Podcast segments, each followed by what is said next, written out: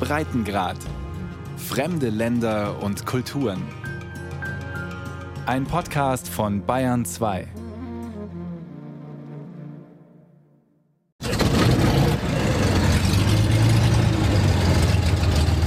Die kleine Propellermaschine holpert in Richtung Startbahn. Eine enge 180-Grad-Wende, ein kurzer Halt. Dann zieht der Pilot langsam den Steuerknüppel zu sich. Das Flugzeug rast los und wenige Sekunden später hebt die Cessna ab und schwebt schwerelos über dem Mississippi-Delta von Louisiana. Pilot Lyle Panepinto deutet auf die Wasserfläche und schreit ins Mikrofon, das an seinem Kopfhörer festgemacht ist. Nur Wortfetzen dringen durch. Eine normale Unterhaltung ist wegen des enormen Lärms an Bord nicht möglich. Unter uns breitet sich eine gigantische Flusslandschaft aus. Deutlich ist der breite braune Strom des Mississippi zu erkennen, der sich tausendfach verästelt in unzählige Nebenflüsschen. Dazwischen Sandbänke, Sumpf und Unmengen an grün bewachsenen Inseln.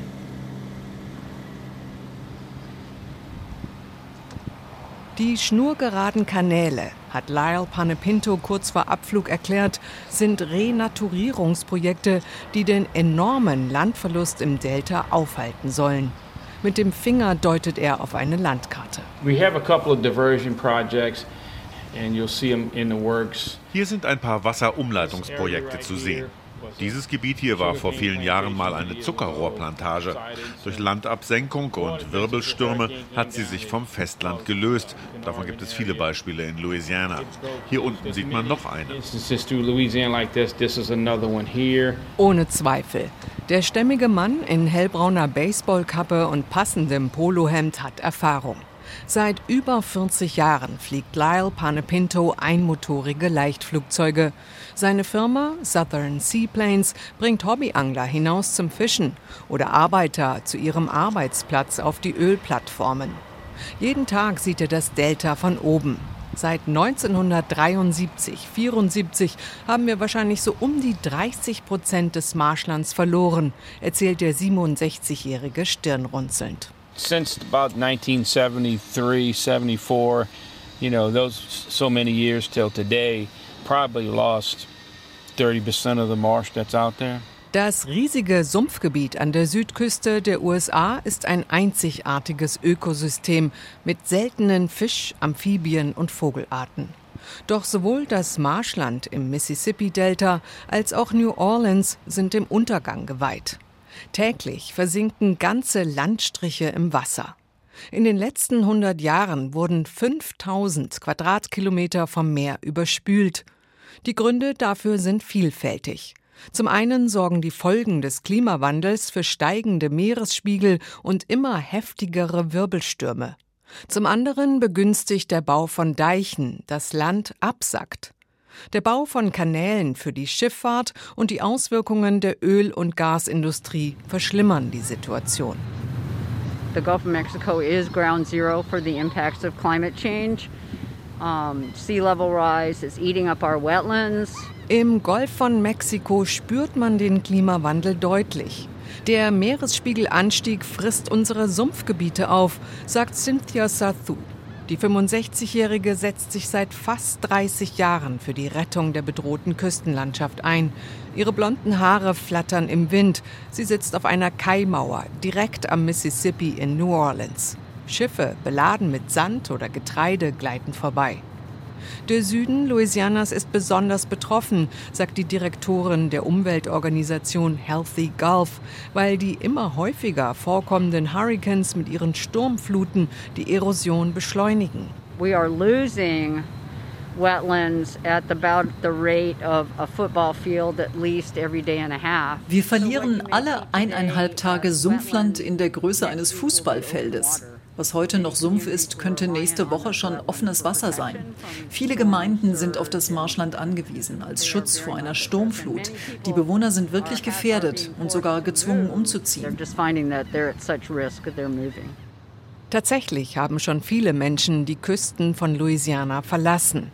Viele mussten nach den verheerenden Schäden des Hurrikans Katrina im Jahr 2005 ihre Häuser zurücklassen und sind nie wieder zurückgekehrt. Auf der Isle de Jean-Charles, einer Insel mitten im Delta, leben nur noch vier indigene Familien. Die Mitglieder des Biloxi Chitimaka Choctaw Stammes hatten seit acht oder neun Generationen auf der Insel gelebt. Auch vielen anderen Inselbewohnern steht das Wasser buchstäblich bis zum Hals. Es klingt paradox, erklärt Cynthia Sathu, aber verantwortlich für den Landverlust sind häufig Schutzdeiche, weil sie den Sedimentnachschub verhindern. The problem is that in the 1940s das Problem ist, dass die USA in den 40er Jahren angefangen haben, Deiche zu bauen, um die Ortschaften am Fluss zu schützen. Aber diese Deiche haben den natürlichen Fluss gestört und die Sedimentablagerung verhindert.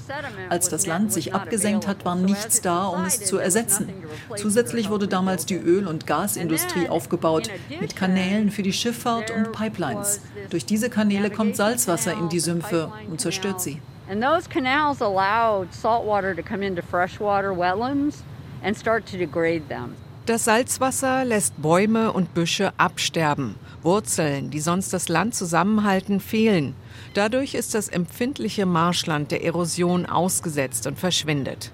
Gleichzeitig ist die Öl- und Gasindustrie der wichtigste Wirtschaftszweig in Louisiana. Der Bundesstaat hat die höchste Dichte an Erdölraffinerien mit erheblichen Auswirkungen auf Mensch und Natur. All diese Faktoren, die steigenden Meeresspiegel, die Absenkung des Landes, die Erosion, die Stürme und die industrielle Verschmutzung zerstören nicht nur seltene Pflanzen- und Tierarten, sondern sie bedrohen auch die Menschen und ihre Traditionen, beklagt die Umweltschützerin. The culture that so many people outside of Louisiana die Kultur, die so viele Leute mit Louisiana verbinden, ist gefährdet. Die Cajuns leben von den Bayous. Sie fangen Fisch, Shrimps, Krabben und Langusten. Ihre Kultur ist mit den Bayous verwoben. Die Frage ist jetzt für viele dieser Fischer, wie lange können sie noch überleben? Well, that is very much at risk. The question for many of those fishermen is how long can they survive? I'm going down in Louisiana baby behind the sun.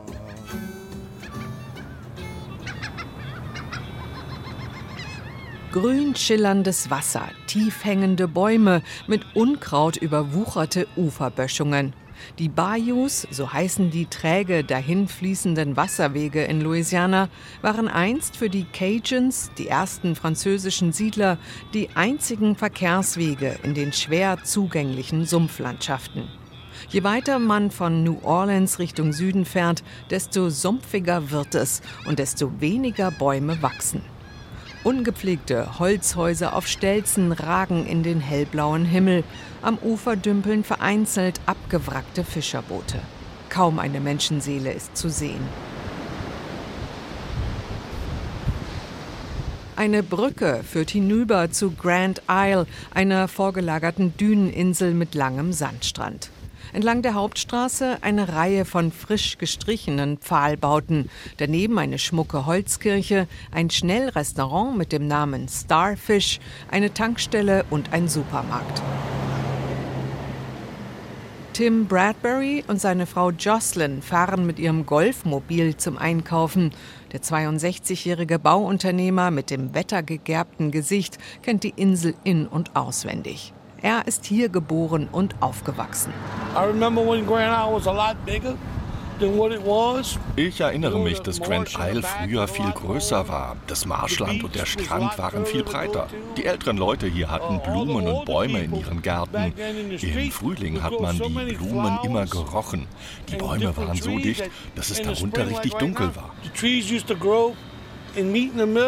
It was almost like nighttime. Heute gibt es nur noch Gras und Sand und einen mit Dünengras bewachsenen Deich. In einigen Jahrzehnten dürfte die Insel verschwunden sein, verschluckt vom Meer, befürchtet der korpulente Insulaner. Ich erwarte nicht, dass die Insel dann noch hier ist. Ich glaube, es wird nicht mal 50 Jahre dauern. Deswegen lassen sich junge Leute hier nicht mehr nieder. Die älteren, alteingesessenen Inselbewohner allerdings können sich keinen anderen Wohnort vorstellen. Oh no, I'd never leave here. Now that I'm getting to retirement age, I don't want to go nowhere. There's like Grand Isle, Louisiana, and then there's the rest of the world. Ich werde niemals weggehen, nicht in meinem Alter. Für mich gibt's nur Grand Isle, Louisiana und erst danach den Rest der Welt. Im Hafen im Norden der Insel haben mehrere Krabbenkutter festgemacht. An Land stapeln sich die rostigen Reusen Meter hoch. Pelikane sitzen auf dicken Holzpfählen und lauern auf ihre Beute. Das sogenannte Shrimping, sprich die Garnelenfischerei, hat im Süden Louisianas große Tradition. Aber seit der Ölkatastrophe Deepwater Horizon im Golf von Mexiko im Jahr 2010 befindet sich die Fischerei in der Krise. Auf einem der Krabbenkutter macht sich ein junger Mann an den Netzen zu schaffen. Es ist ein warmer Frühlingstag, der Schweiß steht ihm auf der Stirn. Der Shrimpfang in Louisiana ist harte Arbeit, erzählt er. It's uh, it's been slow the last uh, uh, I say three three years ever since the oil spill basically. Das Geschäft stagniert seit drei Jahren, eigentlich schon seit der Ölkatastrophe. Das letzte Jahr ging noch, weil Benzin und Diesel billig waren. Aber seit Biden das Amt übernommen hat, steigen die Treibstoffpreise wieder. I don't know, since uh, Biden uh, took over a couple months now, uh, fuel's been going up again. Tim ist vietnamesisch-amerikanischer Herkunft und kommt aus einer Garnelenfischer-Dynastie. Sein Vater, sein Onkel und sein Bruder sind Fischer. Ein Viertel aller Garnelenfischer in dieser Region sind Vietnamesen. Sie sind in den 70er Jahren nach dem Fall von Saigon als Flüchtlinge in die USA gekommen. Der 38-Jährige arbeitet schon seit 20 Jahren als sogenannter Shrimper. Kein leichter Job, erzählt der junge Mann in schmutzigem T-Shirt, Shorts und Gummistiefeln. We work basically almost 24/7. Uh, we go out uh wir arbeiten eigentlich Tag und Nacht. Wir fahren raus und arbeiten dann, wenn die Schrimps rauskommen. Wenn wir hören, dass es Schrimps gibt, fahren wir in den Golf bis zur Mündung des Mississippi River. Das sind so acht bis zehn Stunden Fahrt. Tims hellblaues Boot heißt Brothers, benannt nach ihm und seinem Bruder. Der habe jetzt allerdings den Job an den Nagel gehängt, erzählt Tim, zu mühsam und nicht lukrativ genug. Die Shrimp-Industrie im Südosten Louisianas steckt in der Krise. Dafür sind nicht zuletzt Umweltverschmutzung und Klimawandel verantwortlich.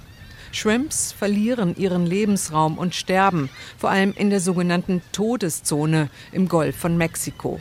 Diese Dead Zone liegt direkt vor der Mündung des Mississippi und ist ein riesiges sauerstoffarmes und daher totes Gebiet, verursacht durch Dünger und giftige Chemikalien, die der Fluss hier ins Meer geschwemmt hat as far as the dead zone you're talking about, uh, I'm, I'm assuming that's uh, part of that is because of the fresh water and the other part is. Uh, die Todeszone entsteht durch die Umweltverschmutzung und durch die Ölkatastrophe natürlich.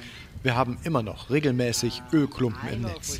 Deepwater Horizon hat große Auswirkungen auf uns.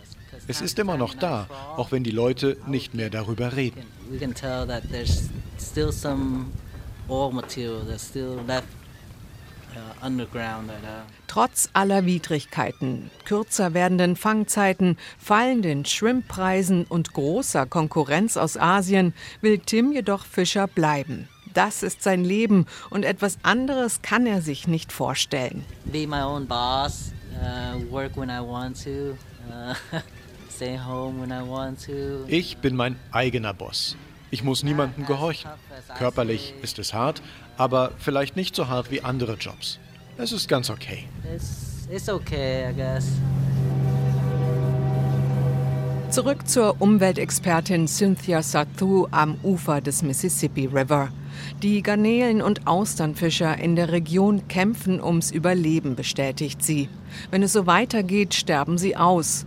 Dann müssen die Meeresfrüchte aus Asien importiert werden und die authentische kreolische oder Cajun-Küche von Louisiana kann nicht mehr auf einheimischen Fisch zurückgreifen. Die Todeszone ist ein Riesenproblem. Die größte Herausforderung ist, dass sie nicht verursacht wird durch das, was hier passiert, sondern dass die Wurzel des Übels in der Landwirtschaft im Norden des Landes liegt. Und bislang gab es keine politischen Bestrebungen, diese Düngerverschmutzung zu reduzieren.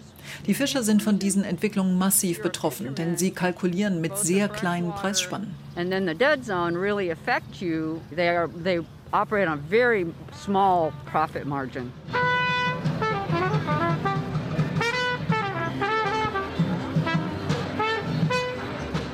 New Orleans, wie die Locals sagen, ist berühmt für ein besonderes Lebensgefühl. Nicht umsonst wird die 400.000 Einwohnermetropole auch The Big Easy genannt, angelehnt an New Yorks Spitznamen The Big Apple, nur eben leichter, fröhlicher, ausgelassener. Im French Quarter mit seinen wunderschönen alten Kolonialvillen tummeln sich an jeder Ecke Musiker. Manchmal ganze Bands mit Saxophon, Trompete und Drums.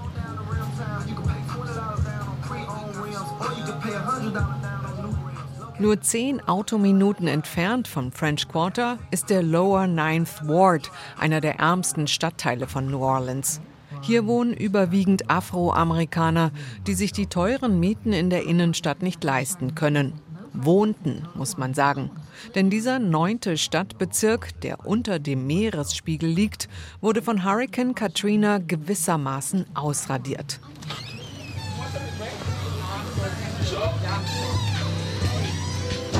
Burnell Cotland steckt seinen Kopf aus der Tür. Der Afroamerikaner hat hier vor 15 Jahren einen Mini-Supermarkt eröffnet. Als ich mein Haus nach Katrina wieder aufgebaut hatte, ist mir aufgefallen, dass wir keinen Supermarkt im Viertel hatten. Der nächste Laden war über fünf Meilen entfernt. Wer kein Auto hatte, musste weit zum Supermarkt laufen. Das ist Wahnsinn. Daher habe ich mich entschieden, etwas dagegen zu tun. Vor der Tür wummert eine Boombox. Drinnen riecht es intensiv nach Frittierfett. Auf den Regalen Chipstüten, Ketchupflaschen, Sardinen aus der Dose, Zahnpasta, Toilettenpapier. Burnell verkauft alles außer Alkohol. Oh, Wir machen alles hier. Wir kochen, der einzige Ort in diesem Viertel, wo man etwas essen kann. Man kann hier seine Haare schneiden lassen, Lebensmittel kaufen und Wäsche waschen. Und, vielleicht haben Sie die laute Musik beim Reinkommen bemerkt, man kann hier sogar tanzen. So ist es seit 2005, das einzige Geschäft. And it's been like this since 2005 this is it. This is the only business. Die meisten Menschen denken, allen Leuten in New Orleans geht es gut, aber das stimmt nicht, beklagt er. Wir sind nur zehn Minuten von der Bourbon Street entfernt und es ist fast wie in einem dritte Weltland. Katrina ist hier immer noch lebendig. Gegenüber war mal ein Kino. Wir hatten Geschäfte, Banken, Restaurants, alles weg. Keiner ist zurückgekommen.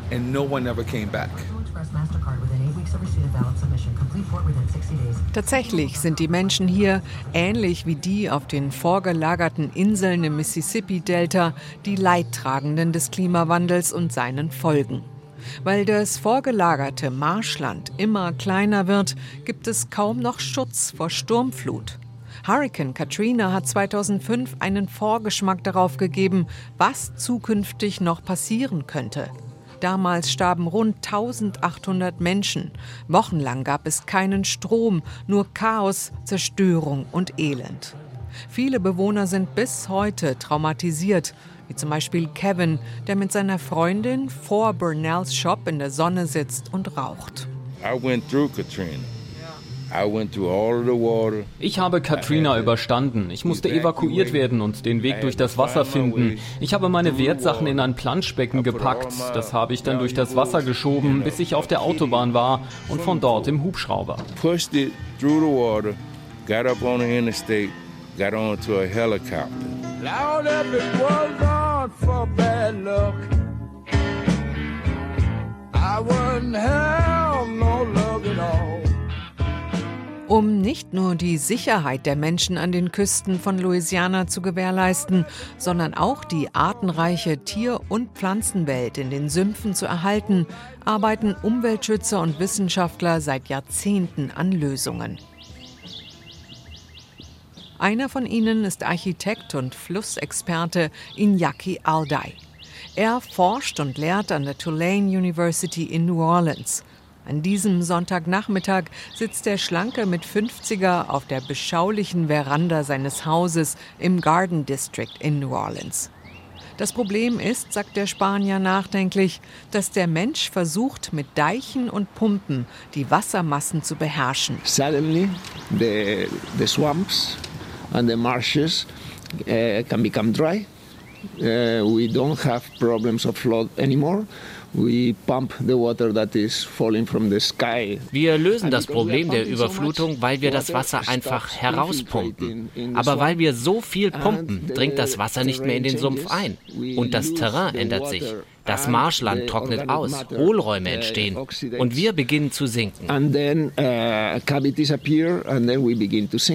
Eine Lösung ist, dem Fluss wieder mehr Raum zu geben und die natürlichen Überflutungszyklen wiederherzustellen.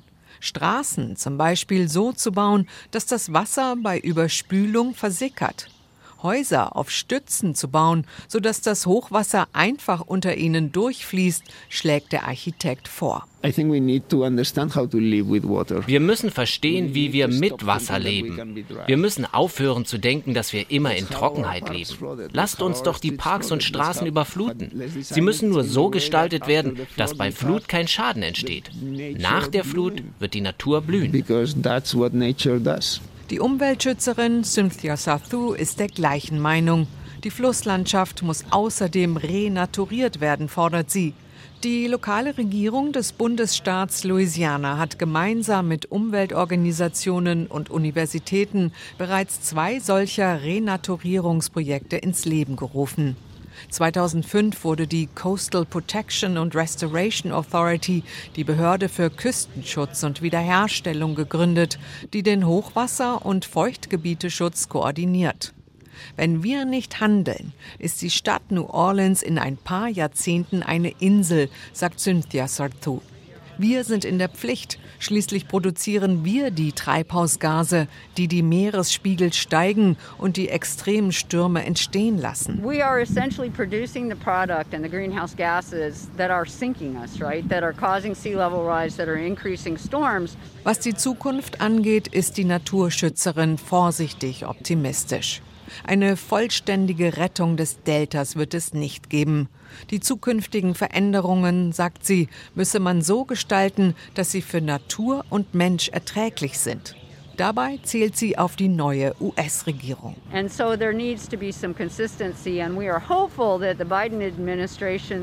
Wir hoffen, dass die Biden-Regierung eine konsequente uh, Klimapolitik gewährleistet. Wir müssen einen Übergang hinbekommen. Menschen aus Gemeinden, die umgesiedelt werden, müssen umgelernt werden. Sie brauchen neue Arbeitsplätze und einen Wirtschaftsmotor.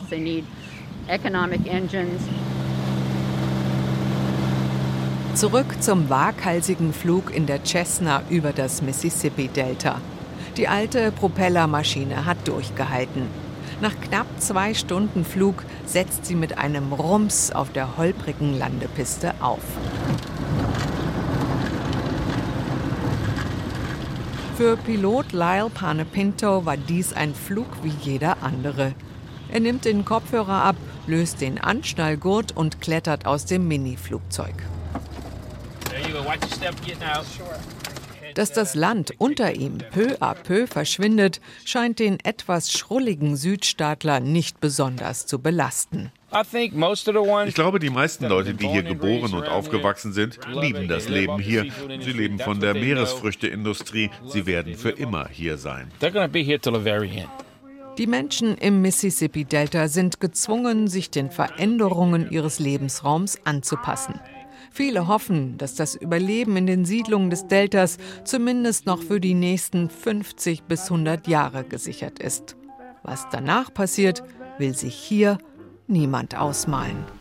Do you know what it means to miss New Orleans when that's where you left your heart?